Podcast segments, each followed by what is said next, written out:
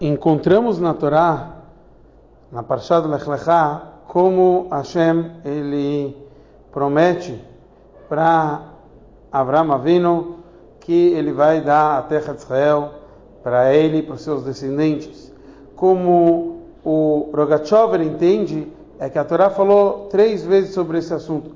As primeiras duas é uma garantia divina, como um presente, e a terceira vez é que Abraão Avino questionou Hashem, como vou saber que vão me herdar? É o conceito de Erushá, de herança.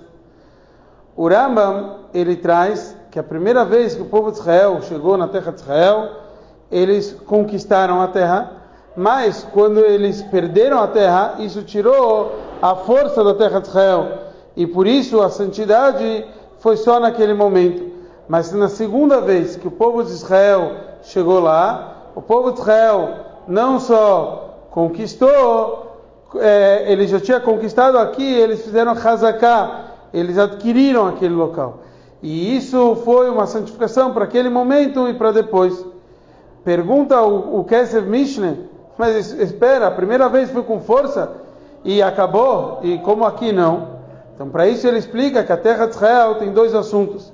Existe adquirir a terra de Israel e daí vai pertencer ao povo de Israel. Isso veio através que Abraão Avino deu para eles. E existe a santidade da terra de Israel através que o povo de Israel entra na terra de Israel. Então, a primeira vez o povo de Israel entrou era um tzivui, uma ordem divina.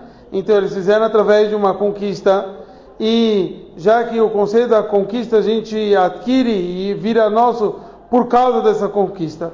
Então, através que os outros povos reconquistaram, a gente perdeu a santificação.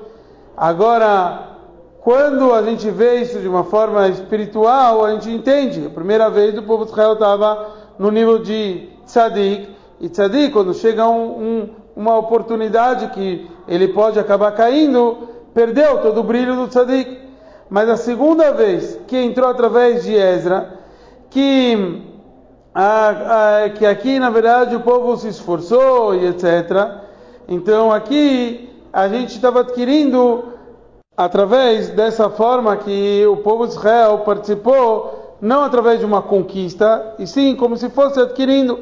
E esse é o conceito de Baal que o povo de Israel, eles se esforçaram, fizeram o papel deles, e com a Tshuva, a gente sabe que nada interrompe a Tshuva, e é por isso que a santidade que eles fizeram naquele momento não parou.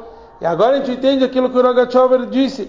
Mataná, um presente, ele tem fim, mas Yerushá, a herança não, vai passando de geração em geração, e é por isso que ele fala sobre a importância da herança, que aqui não tem fim, a terra de Israel continua por herança para o povo de Israel.